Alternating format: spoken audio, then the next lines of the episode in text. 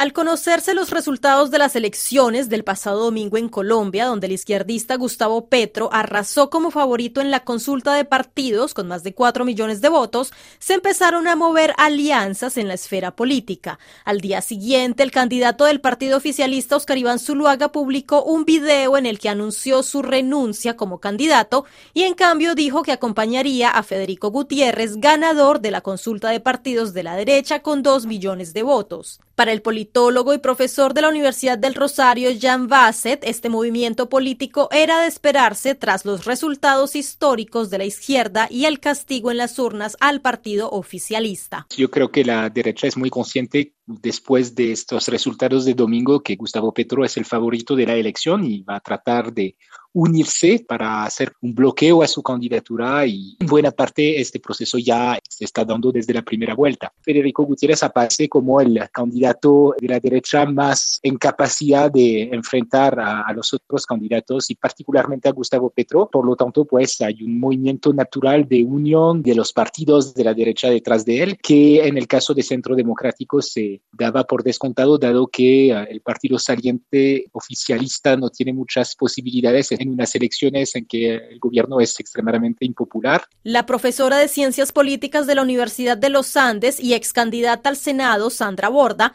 coincide con Bassett en que el oficialista Centro Democrático se siente debilitado. Yo creo que se están intentando sumar al ganador porque saben perfectamente que ellos no van a poder constituir una alternativa política ellos solos. Es como el clásico movimiento de un partido pequeño que ya está prácticamente convertido en minoría y que ante la imposibilidad de tener un candidato propio, pues va, va a intentar sumarse al candidato ganador de la coalición de derecha con la esperanza eventualmente de que le toque un ministerio o una cosa así en el próximo gobierno. Los altos resultados de Gustavo Petro en las urnas se consideran históricos, ya que Colombia nunca ha tenido un mandatario de izquierda. Esta corriente política ha sido estigmatizada y asociada al conflicto armado del país.